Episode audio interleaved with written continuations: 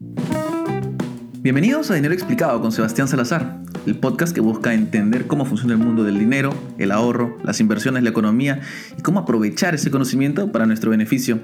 Por ello es que vamos a conversar con expertos, economistas, emprendedores, políticos y más. Así aprenderemos de todos un poco y mejoraremos nuestras vidas.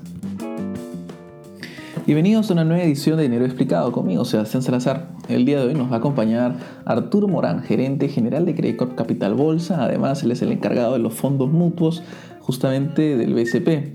Con él vamos a conversar, bueno, primero, qué es un fondo mutuo, de qué manera podemos utilizarlo, un poco también sobre la poca educación que hay en torno a los fondos mutuos y en realidad lo que se pierde uno ahí, y también a veces eh, un poco del comportamiento del mismo inversionista que lamentablemente a pesar de que a veces los fondos mutuos van para arriba, muchas veces el beneficio para los inversionistas y los ahorristas va para abajo. ¿Y por qué eso se da?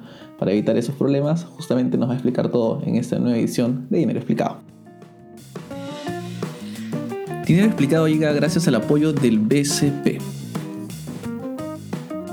El Perú se transforma una beca a la vez. Por eso, desde hace más de 6 años, el BCP viene apoyando a jóvenes talento, entregando becas para que puedan acceder a las mejores universidades, contribuyendo al país a través de la educación. Conoce más en www.becasbcp.com. Este, vamos empezando. Cuéntanos un poco, Arturo, a qué te dedicas, cuál es tu trabajo este, y, cómo así llegas a eso. O sea, eres chiquito y dijiste quiero ser ejecutivo de banca, manejar un fondo mutuo. De hecho que no, empiezo por, la parte final de la pregunta y, por la broma que hacías del, terno. Si algo quería de chico era no trabajar en un sitio que tuviera que usar terno, ¿no? Pero lamentablemente, o, para bien, desde el punto de vista, pues la, situación se dio por, otro lado. ¿Qué es lo que hago? Yo tengo a mi cargo la, administradora de fondos mutuos del, grupo Credicor Capital, soy con la gerencia general, y aparte por este periodo de tiempo también tengo la presidencia de la Asociación de Fondos del Perú, ¿no?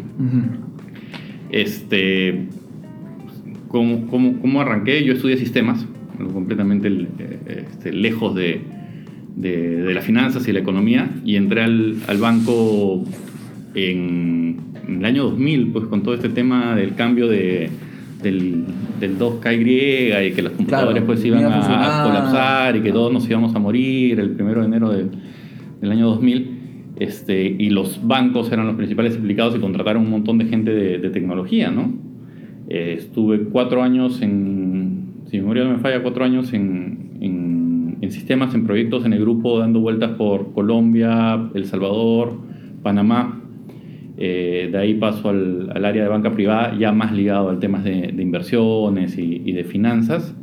Y después a la unidad de gestión de activos, y aquí he estado los últimos pues, 8 o 10 años dando, dando vueltas en distintas unidades de gestión de activos, hasta los últimos 5 que ya tuve la, la, primero la gerencia comercial y ahora la gerencia general de, de la administradora de fondos. ¿no? Ahora, cuéntanos un poco, eh, ¿qué es exactamente un fondo mutuo? O sea, ¿cómo debemos entender un fondo mutuo para, para la mayoría de personas que no, no tiene además, ¿no? Sí, mira, un, fondo mutuo, la manera más sencilla de, de, verlo es empezando probablemente por, por, el nombre, ¿no? Un fondo mutuo es algo colectivo.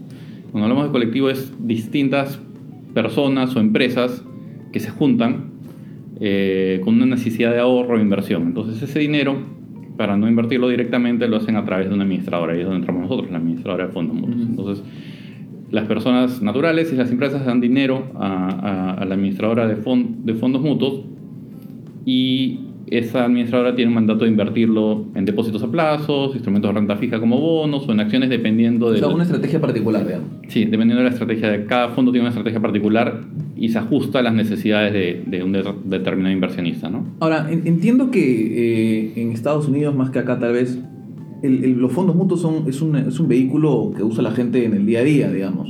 Acá, ¿cuánto, cuán, ¿cuán propagado está eso? Hay muchas personas así que van al banco, compran un poco un fondo mutuo, le agregan dinero? ¿Cómo, cómo funciona eso acá? No, de hecho, de hecho, acá todavía la industria es, este, si no, yo no me falla, tenemos entre 25 o 30 años de, de, existencia de la industria, pero todavía sigue en términos de, de tamaño bien pequeña comparada pues con, ni siquiera con Estados Unidos, no vamos a ah. comparar con Estados Unidos o Brasil, ¿no? que son, son, son gigantes, con, con, Chile o Colombia, creo que Colombia nos duplica en tamaño y Chile probablemente sea tres, este, tres veces o, más que nosotros. ¿no? Este, Probablemente en Estados Unidos es más, fomentado porque existe mucho la, la cultura del individual del ahorro, ¿no? de la planificación financiera en Estados Unidos y cada persona pues hace su fondo de retiro desde, desde muy jóvenes, ¿no? Y por eso es que este, muchas personas en Estados Unidos se retiran bastante bien, con bastante dinero porque tienen esta costumbre de ahorro a largo plazo. Nosotros no, nosotros tenemos un esquema previsional pues obligatorio Claro. y este y que claramente como es obligatorio es un monto menor y, y probablemente no cubra todas las necesidades en el futuro, ¿no? Es ahí donde se tienen que buscar alternativas como los fondos mutuos, pues de, de complementar aquellas necesidades que vamos a tener en el futuro que hoy día, que hoy día, que hoy día satisfacemos pues, con nuestros sueldos, nuestros ingresos corrientes, ¿no? Claro, porque además entiendo que allá, o sea, también parte de lo que hay es que como son más ricos en general, tienen más este ingreso Excedentes. disponible, excedente, Sí, que sí. no saben dónde meter, que ya no se van a comprar más teles, que no van a comprar otro carro extra. ¿Y dónde va? A un fondo de inversión, un fondo mutuo, algo- de alguna forma de ahorro. Sí, claro, o sea, eso también, a ver, es súper válido lo que ha dicho, ¿no? La, el, el tamaño en general, no solo de los fondos mutuos, de, de los fondos de inversión, inversiones directamente en bolsa, está muy correlacionado a la riqueza de un país, ¿no? Donde más riqueza de un país hay, hay más excedentes y más capacidad pues, para, para dedicarlo, porque tú no puedes, y, y yéndome, yéndome un poquito más a fondo en la pregunta, tú no puedes o no deberías este, el dinero que vas a necesitar para tus gastos corrientes meterlo pues este, necesariamente a inversiones de, de- que tengan algún riesgo, ¿no? O Claro. inversiones pensadas más en el largo plazo. Ahora, y, y sobre, sobre, sobre justamente el mercado, entonces el mercado acá local, ¿quiénes, quiénes son los que, los que participan? Si no es como en otros países que hay más gente, digamos, eh, común y corriente, ¿cierto? Ujú. ¿A qué te refieres con O sea, por ejemplo- que el perfil del... Claro, o sea, los- las personas que suelen ir a, a un fondo mutuo, ¿no? Porque, o sea, pa- a ver, siendo honestos, yo no tengo un fondo mutuo, ¿me entiendes? Me, me encantaría tener el, el excedente para decir, ah, vamos a colocar todo esto acá y que se quede ahí 10 años y no lo veo, ¿cierto? Y le voy añadiendo. Mira, en, en general la industria está concentrada en personas naturales, más que en empresas. 80-20, 90-10 Ah, probablemente, bastante. Es, es bien, bien ligado a, a- a personas naturales. Este, a diferencia, y un paréntesis, a diferencia punto de la industria chilena, en la industria chilena sí es un componente de personas jurídicas que utilizan lo que se llama money markets o fondos de muy corta duración Ujú. para manejar excedentes. Eso está empezando a aparecer acá, pero no, no tan intenso.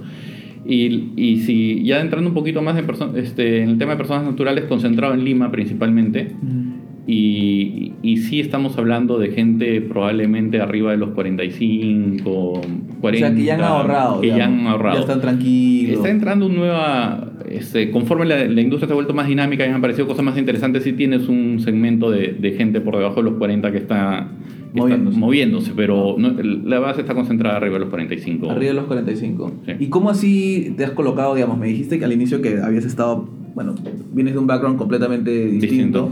Este, y que has llegado a esto, pero ¿cómo así te sientas en fondo? O sea, ¿qué es lo que dices, oye, fondos mutuos me gustan? Este, O, o, a ver, manejo de inversiones, digamos, ¿no? Sí. no, no, no fue un poco de. de- yo, yo aprendo que este mundo me gusta haciéndolo. Ya. ¿sí? O sea, a mí se me abre la oportunidad de llegar, como, como te comentaba, a banca privada, producto de lo que hacía algo. O sea, ya, ya en, en el tema de sistemas había dejado un poco sistemas propiamente duro y veía más temas de información y de proyectos. Ujú. Y eso es lo que voy a, ver- a ver a banca privada. Voy a ver temas de proyectos, de manejo de información, de planificación de pres- presupuestal en, en- en, eh, la unidad de banca privada. Y ahí es donde empiezo a ver en la cancha, en el día a día, este, el mundo de las inversiones, ¿no? Y más que el mundo de las inversiones probablemente sea este, un skill o, o una, un tema este, comercial, ¿no? Ya. O sea, me pongo más en la línea comercial O sea, ¿vendiendo o, o cómo lo o empiezo a ver, claro, la, parte comercial, la parte de gestionar un producto, de venderlo, que es lo que hoy día hago, porque al final cuentas el fondo mutuo termina siendo un producto y, y- y lo que yo hago, más que el trabajo duro en las inversiones que lo hacen los equipos de mesa o técnicamente de inversiones, lo que hago yo es como diseño, creo, mantengo un producto que sea atractivo para, para comercializar, ¿no? Ujú. Y eso es lo que empiezo a ver en, en el mundo de inversión. Y eso es lo que, lo que me gusta hacer, ¿no? O sea, te gusta como que estructurar las cosas para luego venderlas. Sí. Digámoslo así. O sea, básicamente como una especie de... O sea, estás haciendo como y- retail y- casi, o sea, y- solo que de, de inversiones. Es que el- dentro, del, dentro del campo de las inversiones, el, justo este vehículo es el más retail. O sea, si tienes que poner algo, un producto de inversiones retail, Ajá. es el fondo mutuo, ¿no? Es el fondo mutuo. ¿Y, ¿Y cómo has visto tú, a ver, cuánto tiempo vas en, el- en, en- en esta posición que tienes ahora? Eh, cinco años. Cinco años. Y en esos cinco años, digamos, ¿cómo has visto que ha ido evolucionando? Porque hablábamos, me decías me contabas, mejor dicho, que, que la mayoría de personas que consumen fondos mutuos son ¿no? mayores de 40, ¿no? que hay nueva gente que está entrando, también tiene que ver con, con la- el dinero que hay disponible. ¿Cómo has visto el, el cambio en esos cinco años, digamos, en cuanto al uso de fondos mutuos como, como vehículos de, inversión o de ahorro? ¿no? Porque al fin y al cabo es ahorro. Sí, mira, de, hecho ha sido, ha sido, yo creo, bastante, bastante buena. Cómo ha cambiado la industria en los últimos cinco años. Eh, lo, lo principalmente que pasó es que en, en el año 2012-2013, donde estamos hablando, veníamos producto de, de la crisis financiera, o sea, veníamos con un rezago de la crisis financiera, veníamos este, también con malos resultados esos años en, en la mayoría de clases de activos y, y de por sí el perfil del inversionista peruano es conservador porque no por desconocimiento porque no, no, no es una industria pues madura y que, que todo el mundo sepamos de finanzas cuando salimos del colegio no Claro. y este entonces todos los inversionistas todavía somos altamente concentrados en productos de muy bajo riesgo pero en, en ese momento era lo único que se comercializaba Solo había fondos mutuos. o sea, había otros fondos mutuos, pero si básicamente lo que crecía en cualquier fondo mutuo con inversiones en acciones, en otro caso de, de activos, era nada. ¿no? Todos los inversionistas entraban a fondos de renta fija y de muy corto plazo. Y de aquí a acá ya lo que ha pasado es que la industria han aparecido los fondos mutuos estructurados, los fondos mutuos internacionales, fondos de fondos, este, y, y- y ha habido un movimiento de los inversionistas hacia otra clase de activos, pensando un poquito más en el largo plazo, pensando en diversificar la cartera, en cosas mucho más interesantes. ¿no? Creo que eso ha sido principalmente, la industria ha tenido sus mejores años de crecimiento en número de partícipes y en masa administrada. ¿Cuánto, cuánto, ¿Cuánto se eso más o menos? ¿Cuánto ha crecido? Sí. Ese dato sí no lo, no lo tengo Pero acá. más o menos, más o menos. eh, bueno, el, Hemos crecido a, a- a niveles de dos dígitos, o sea, entre 15 y 20% por año. por año. Por año, sí. Sostenido. Sostenido. O sea, la gente que metió en ese momento y que ahora está. Es- no estoy hablando de crecimiento de la industria. De la ¿no? industria, ok, no de- no de las rentabil- inversiones. no de rentabilidades. Y las rentabilidades como. Rentabilidades ¿Cómo- cómo 2013, se mueve, 2014 no, no, fueron, no fueron muy buenas en la parte de renta variable, en la parte de renta fija sí rindieron entre 5, 4, 6%. Eh, los dos últimos años han sido buenísimos. En todas las, ca- casi todas las categorías de activos han tenido fondos que han rendido 20, 30, las acciones peruanas pues en el año Bueno, ¿cuánto fue? 2016 creo que 55%. 55%, Claro, ¿no? claro. Entonces sí, sí, sí has tenido Claro, también es- buenos años, ¿no? Pero no es algo que se espere, pues, ¿no? No es algo común, o sea, uno debe esperar, ponte en un fondo de acciones que te rinda entre, en dólares entre 6 8%, en, si lo ves en ventanas, pues de 6, 7 años, ¿no? Con, con años que vas a estar abajo 10, 15%, con años que vas a estar arriba, pues 20%. Y ahora, y eso es algo a veces tal vez eh, un poco difícil de, de entender de parte de muchas personas, y es este, esta cosa del interés compuesto, Ujú. ¿no? Que es este, como le dicen, el octavo fenómeno, ¿no? El- le atribuyen a Einstein haber dicho que es el octavo fenómeno del mundo. Este, porque se va capitalizando, digamos, algo que no ves, se va Ujú. capitalizando y creciendo, creciendo, creciendo, creciendo, brutalmente a lo largo pues, de cada, cada... O sea, tú dices, bueno, pero 6% de un año a otro, mejor lo invierto en otra cosa. Correcto. ¿no? Pero lo que pasa es que no vas a tener 6 años seguidos de 6%, ni 10 años seguidos de 6%, Ujú. con lo cual el, el efecto termina siendo distinto. Me parece que con 10 años de 7% duplicas tu dinero, más, Más o menos. Más o menos. Este, entonces, eh, hay algo, y creo que lo mencionabas dentro de todo, que, a- que nos hace conservadores en cuanto al uso de nuestro dinero, pero dentro de todo un fondo mutuo, dependiendo siempre cuán largo sea, no es particularmente riesgoso, ¿no?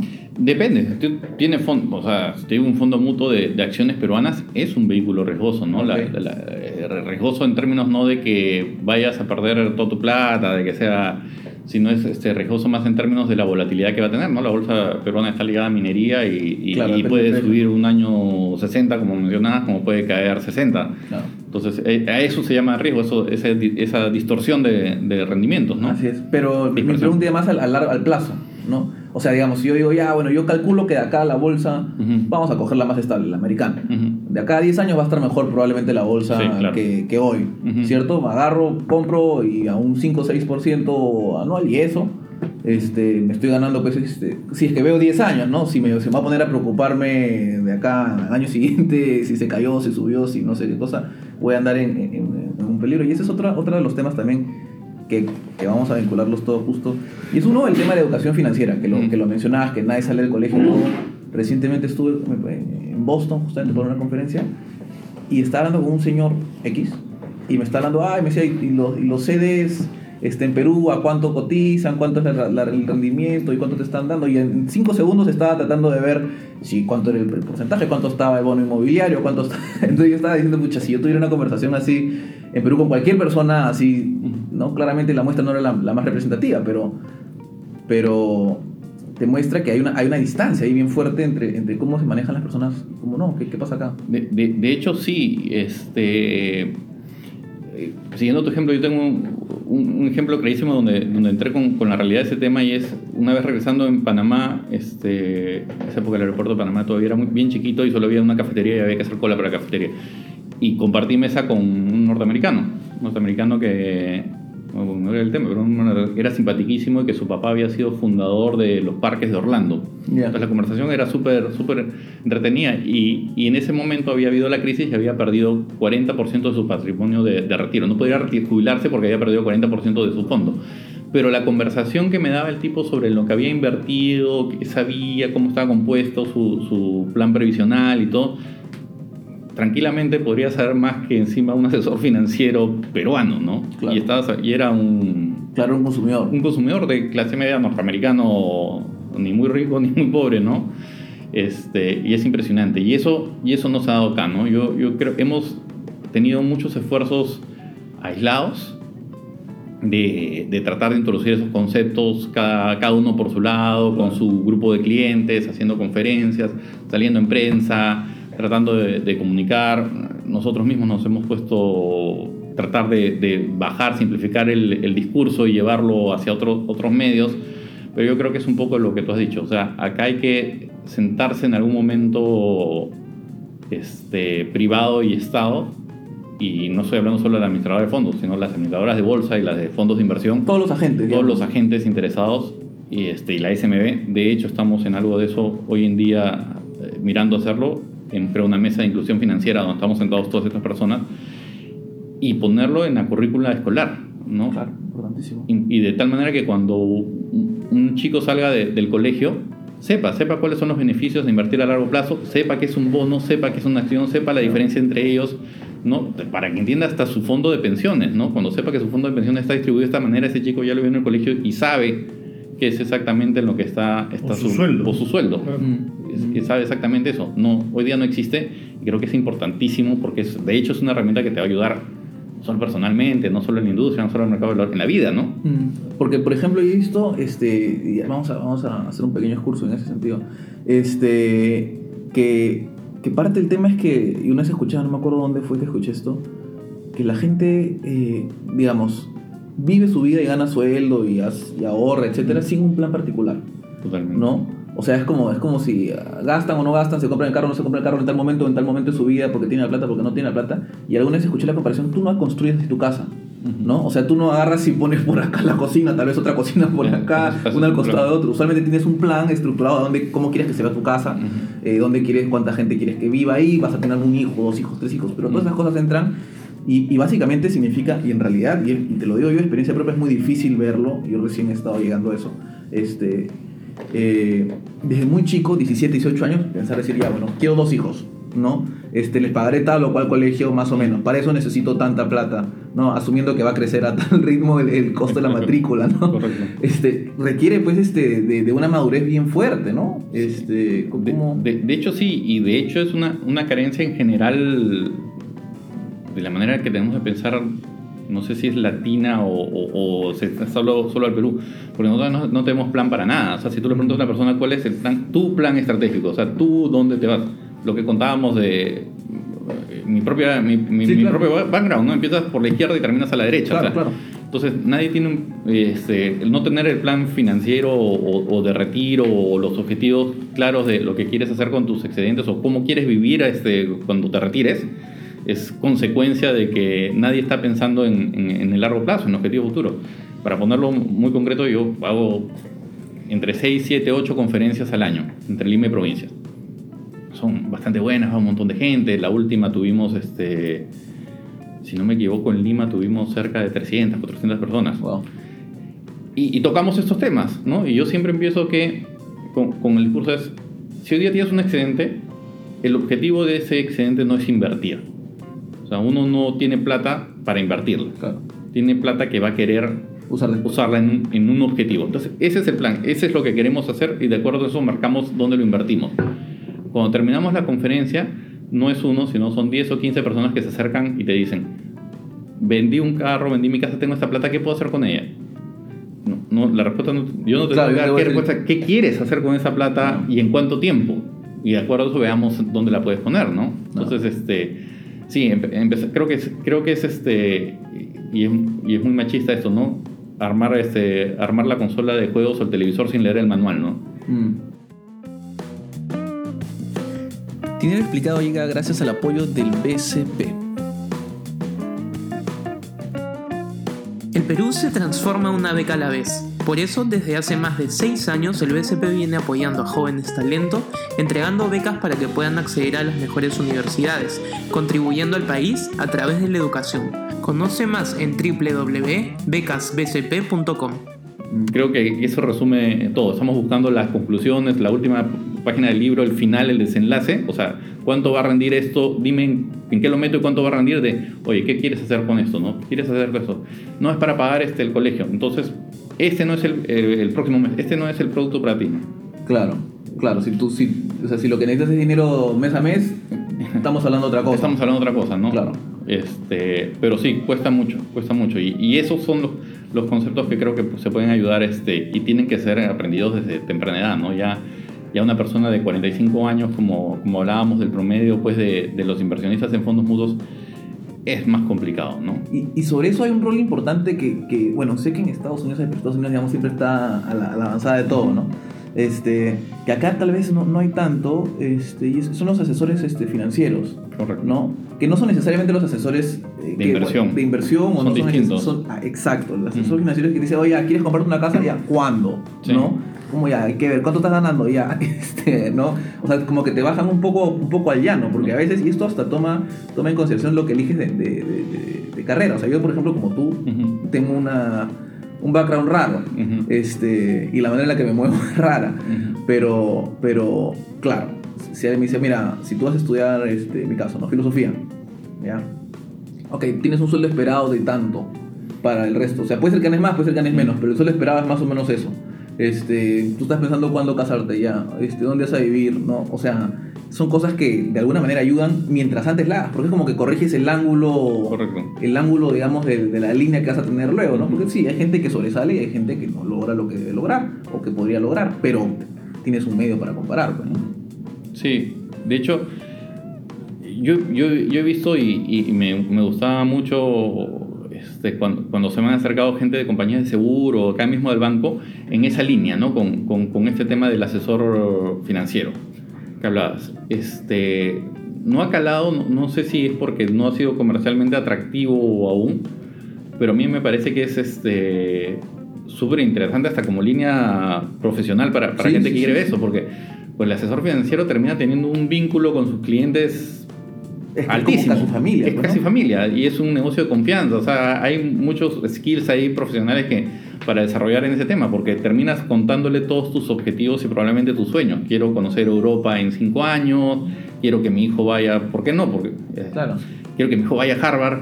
O sea, y si tienes este veintitantos años y todavía ni siquiera estás pensando en casarte, pero qué bacán quieres que tener a tus hijos y que estén en Estados Unidos. Ya, al costado de un asesor financiero puedes construir ese plan que probablemente te permita llegar a eso, ¿no? Sí. Este, qué casa comprar, cuándo comprarla, qué seguro de vida tomar. O sea, va mucho más allá de un tema simplemente de, además de inversiones. y a veces se genera, eh, o sea, centraliza, digamos, como centraliza los costos del asesor financiero, también va a saber de todo. Entonces no eres tú mismo el que tiene que saber, pucha, tal vez en, hay un seguro raro en Chile que me ofrece este, ahorrar e invertir a la vez, que lo puedo coger si me muero en 15 años, si no me muero en 15 años. Este, o, o qué sé yo, ¿no? Este, tú no, tú- uno no necesariamente, porque imagi- imaginemos que, me, que quiero afiliarme a un fondo mutuo, ¿cierto? Este, digo, ya quiero afiliarme a uno, ya. Entonces yo agarro y digo, mira, ¿cuál cuál es el que más ha rendido en los últimos cinco años? Tal. Pero fa, a lo mejor lo estoy cogiendo en el pico de la, del ciclo, ¿no? Claro. Y de ahí todo lo que va a ser para abajo y lo voy a vender mal. Y, y, y hay que tener claro algo en ese negocio. Ya yo lo escuché de, de una persona que estuvo sentada en mi silla probablemente hace 10 años. Este, en este negocio lo que nunca debes perder es la humildad. No, no sabes. O sea, no sabes qué va a pasar realmente. Claro. Y, no puedes ser un experto. Entonces tienes que escuchar a todos. Siempre hay alguien que va a saber más que tú en una determinada línea, ¿no? No puedes ser experto en renta fija, renta variable. Siempre va a haber alguien que va a saber más que. Entonces escúchalo. Entonces, y más es en el caso de los clientes. En el caso de los clientes tiene siempre el cliente que tiene la inversión ideal porque se la contó el primo, o yo hago más plata que el fondo mutuo, o yo sé qué, qué seguro escoger porque no hay nadie que me asesore. Y no, pues lo mejor de estos modelos es que tú sientes, asumes, oye, no sé de esto, pues mi, mi trabajo es volar aviones, mi trabajo es este no sé, ser chef, mi ser trabajo periodista. ser periodista.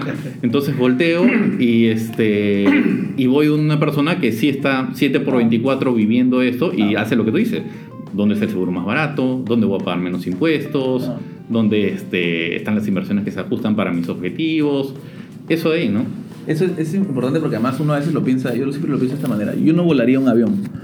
O sea, yo no, yo no me metería a Astrid y Gastón a, cómo se llama esto, a, cocinar, a hacer el menú. Entonces, si yo no voy a hacer eso, ¿por qué yo voy a manejar, mi, o sea, mis finanzas en cierto sentido sí, no tengo que elegir, pero mis inversiones. Pero no voy a saber pues este si hay un fondo mutuo que es mejor, si hay una, un bono renta variable, tal vez el mercado de Kuala Lumpur está ahorita este mal este valorizado y conviene meter ahí, yo no voy a saber, de eso se encarga la persona la persona este que está este todo el día en eso. Y, sobre eso, además, hay un tema bastante particular y tal vez tú, tú que has estado en banca privada me podrías este, comentar un poco sobre esto. Y es esto que se ha puesto bien de moda ahora último, los últimos dos, tres años, que es este, eh, eh, las finanzas conductuales, la economía conductual. O sea, los sesgos que hay ah. este, a la hora de, ¿no? Por ejemplo, de tomar decisiones. Que el inversionista no es racional. Que el inversionista no es. O sea, que al final, pucha, claro, es lo que me contabas, ¿no? O sea, se le cayeron 40% del valor que tenía va a querer sacarlo pensando que va a poder perder más, cuando en realidad, cuando ya has perdido el 40%, lo más probable es que vayas para arriba, ¿no? Correcto. ¿Cómo, ¿Cómo, has visto eso y, afecta eso las decisiones de los fondos de mutuos? De hecho, afectan y muchísimo, ¿no? Uno de los comportamientos poco, poco racionales que existe eh, en general en las inversiones y, y en los fondos mutuos un montón es que solemos comprar caro, caro y vender barato, ¿no? Claro. Y, es, y, es una cosa bien curiosa, con las conferencias también lo tocamos, porque hay, alguien, las personas no hacen eso cuando se trata de la canasta familiar. Ah. O sea, cuando uno va al mercado y el arroz ha subido de precio, uno no compra arroz, espera que el arroz baje de precio para comprarlo. Por supuesto. Pero sin embargo en las inversiones, cuando uno va a los fondos mutuos y ve, está rendido 20%, es el que compra. Claro. Ese, ese, es un tema además bastante, bastante peculiar por, por la manera en la que... La, o sea, es literal lo que estás diciendo, ¿no? Este, la gente, además, eso como tiene un sesgo, ¿cómo se llama? De recencia, de recency bias, creo, ¿no? Que si ha crecido ahorita, va a seguir creciendo. Va a seguir creciendo. Me imagino que va a seguir creciendo para, para siempre. Es el otro, el otro sesgo que, que, supuestamente la teoría financiera decía que el inversionista es racional, pues si busca maximizar ganancias, ¿no? Y, y, y, y es todo lo contrario, ¿no? Si generalmente la gente tiene una un punto mental o una línea de lo que quiere, quiere ganar y, no busca pues ganar más. Eh, eh, en, este caso pone el, ejemplo que es excelente es el de los taxistas en Nueva York, ¿no? Los taxistas en Nueva York ganan, por ejemplo, un número 50 dólares al día, ese es su, lo que tienen en la mente ganar. Y cuando está lloviendo pueden hacer los 50 dólares en medio día. Y en vez de hacer 100 dólares ese día, se van a ir a su casa con los 50. Con los 50, ¿no? Este, y así hay un montón, ¿no? Probablemente este, este tema de, de comprar, en, fijamente en el tema de los fondos mutuos y de las inversiones, el de comprar caro, y vender barato es, es, es, lo que más, más afecta, ¿no? Porque si tú constantemente vendes tus inversiones cuando han caído de valor, constantemente vas a realizar pérdidas. Claro. Entonces nunca vas a recuperar y nunca vas a ganar ah, en el mundo de las inversiones, ¿no? Es como, bueno, haciendo una comparación tal vez no, no particularmente adecuada, ¿no? La de Lowe Wall Street. Has visto al inicio cuando dice, eh, las acciones suben, bajan, no existe, no existe, ¿no? O sea, eso no. Hasta que no sacas la plata y la materializas, no, no has perdido ni ganado. Que en términos de finanzas, que alguien inventó este término que se llama ganancia o pérdida no realizada, ¿no? Que es justamente lo que tú dices, o lo que tú ves en tu estado de cuenta porque en términos reales si tu valorización está por debajo, claro. Y si fueras una empresa lo pasarías por tu balance y estarías realizando una pérdida, pero en, el, en, el, en las inversiones pues tú ves el signo negativo positivo al final de tu estado de cuenta y es una ganancia pérdida no realizada. Mientras no vendas, mm.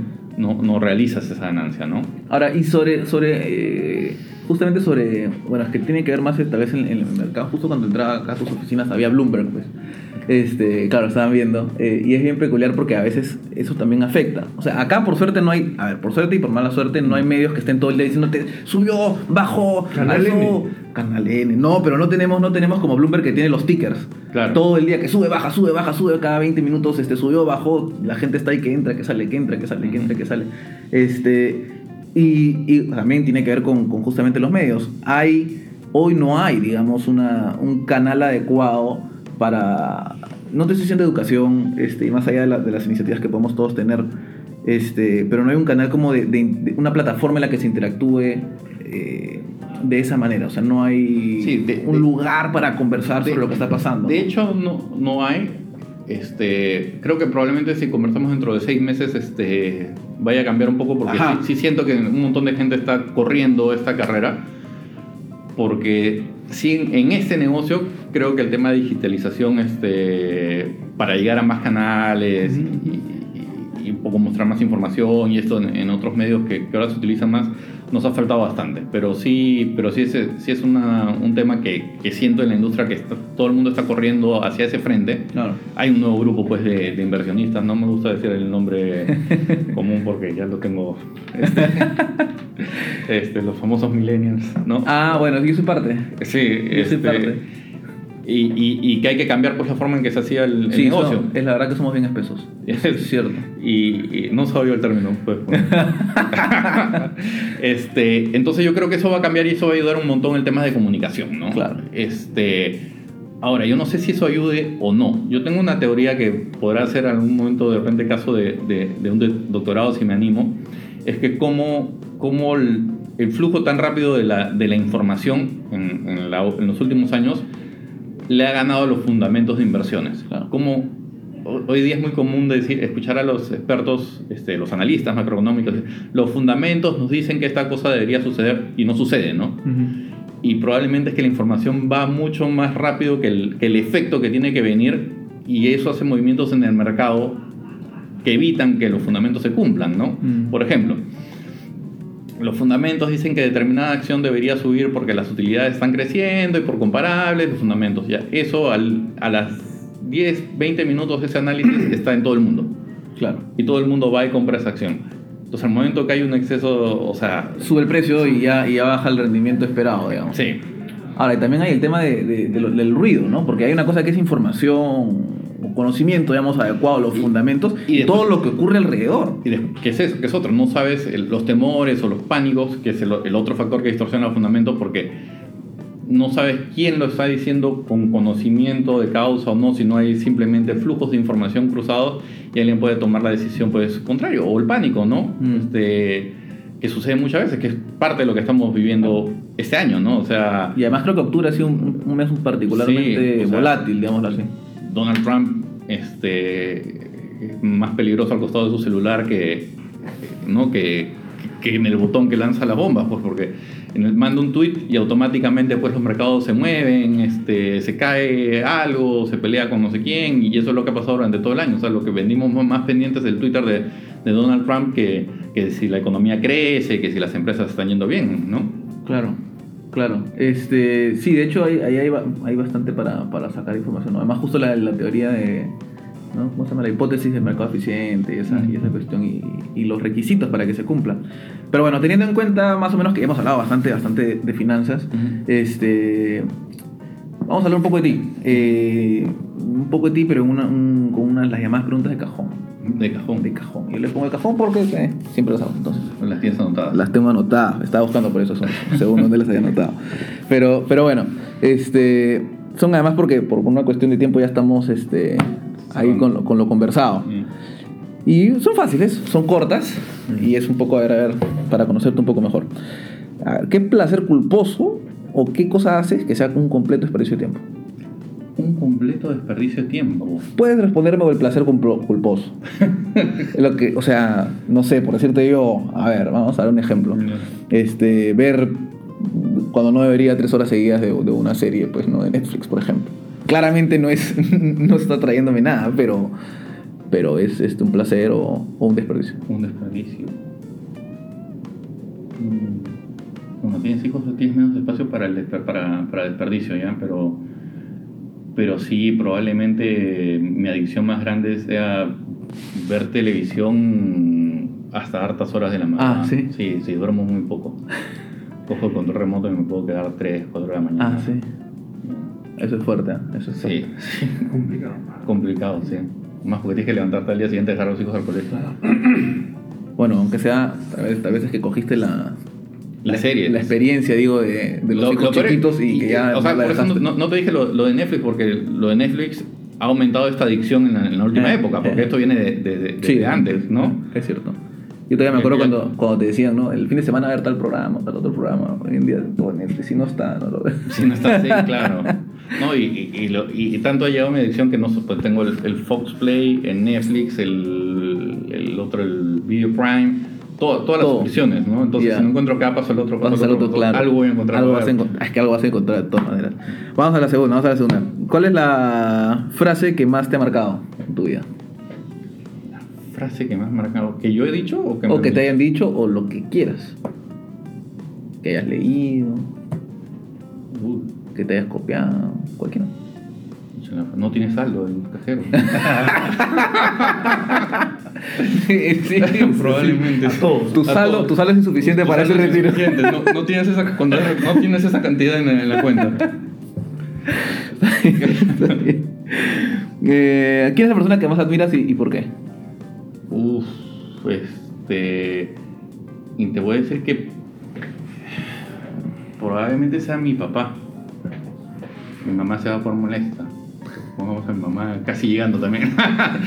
no, de, digamos de, de, de cercana, mi papá, de, gente un poco más, más etérea, más lejana, sí, sí probablemente haya, haya bastantes más, ¿no? No, no, no como. Probablemente tom- tomo ejemplos de, personas en casos con- concretos, ¿no? Está bien, me parece bien, me parece. Este, vamos con la otra pregunta. A ver. Sea que estamos, estamos, con la, Ah, las preguntas difíciles. Las vamos a mandar creo que la próxima de antemano para tener una... Para- para preparar, Para sí, preparar, sí, sí, sí. Este, la cosa es coger además un poco de desprevenido. También, también, ¿no? ¿Algún momento que te haya definido en tu vida? algún momento. mm, uy, hay, hay varios, pero generalmente son pérdidas, pérdidas. Ya, ok. Ujú. Este, ¿Alguna predicción para el futuro? Pérdidas no de inversiones, ¿no? De personas. Sí, sí, sí, sí. La- la- o sea, las me, pérdidas dice- de me- inversiones me marcarían todos los días. me dices que tienes hijos y luego como no, no, espe- no esperaría eso, esperaba más bien eso. Este, ¿alguna predicción para el futuro? Eh, ¿Me estás pidiendo el dato fijo? de No, no, no, no, no, no, no, no. Te estoy diciendo algo que crees que va a ocurrir en el futuro, no tiene que ser como que va a crecer esto en 7.3, nada. Me, me puedes decir creo, por ejemplo, ¿no? Este, una, una predicción políticamente correcta, que más mujeres van a tener posiciones este, acá en 5 años. Eh, ya no la puedes usar. ¿no? Este, una predicción así que crees que, vaya, que crees que vaya a ocurrir, no necesariamente que vaya a ocurrir. Mm, mira, más que, que creo, eh, sospecho o temo que, que, el, que el mundo cada vez se polariza más, ¿no? O sea, hemos ido de, de un extremo y creo que queríamos, o el mundo quería llegar al otro lado de la vere- vereda y lo hizo muy rápido y, y como que no, que mucha gente no se ha acomodado, ¿no? Y vemos elecciones presidenciales Que lo refleja. que lo reflejan, ¿no? Claro. Entonces, es, mi, mi temor es que eso no sé a dónde nos, nos pueda llevar, ¿no? Los extremos este, nunca son buenos. Algo que desees para el futuro. Este. Pucha, que, que el país siga creciendo, ¿no? Eh, eventualmente que, que no, no perdamos lo que hemos avanzado en los últimos años, ¿no? Con una, una mala decisión o apurada decisión. ¿Qué, ¿Qué te hubiera gustado saber cuando eras chico? No, y puede ser como los números latinca, ¿no? Eso. Tal vez me hubiera gustado jugar fútbol con Maradona, Ronaldo, pues, ¿no? Como cualquiera. Sí, pues. Sí, pues. No, ¿qué te hubiera gustado saber? Saber. Saber. Este. Me hubiera gustado saber que me, que me iba a gustar tanto el tema comercial y las finanzas este, cuando salí del colegio, ¿no? Te hubiera sido antes. Sí, sí, sí. Ah, ah. Bueno, y la última. ¿Qué crees que tú, retirado, tranquilo, en tu casa, a los 70, 80 años, le dirías a, a tu, a tu yo de hoy? Tu yo del futuro a tu yo de hoy. Ajá. ¿Qué mensaje le darías, crees? ¿Qué le diría? Mm. Pucha, le diría, sí, hoy al, al de ahora y al de hace unos años que tome a veces las cosas con un poco más de calma. Con más calma. Sí. Bueno, muchísimas gracias por esa entrevista, gracias por habernos acompañado. Este, y creo que además es un mensaje que, que, le- que va para todos, ¿no? A veces uno se apura innecesariamente. Muchas gracias. Excelente. Esto fue Dinero Explicado. Déjenos sus comentarios en la web de Altavoz o nos puede seguir a través de nuestro correo dineroexplicado.gmail.com o a través del Twitter dinero arroba dinero explicado. Cualquier duda o tema que quiera que podamos tocar, envíenos también un correo o a través del Twitter mismo, justamente. Y ya sabe, también, la próxima vez que esté en una reunión, conversando o en una primera cita, pregunte si conocen o ha escuchado Dinero Explicado. A lo mejor puedan conversar de eso y si no, recomiéndenos. Un abrazo y una buena semana. El Perú se transforma una beca a la vez. Por eso, desde hace más de 6 años, el BCP viene apoyando a jóvenes talento, entregando becas para que puedan acceder a las mejores universidades, contribuyendo al país a través de la educación. Conoce más en www.becasbcp.com.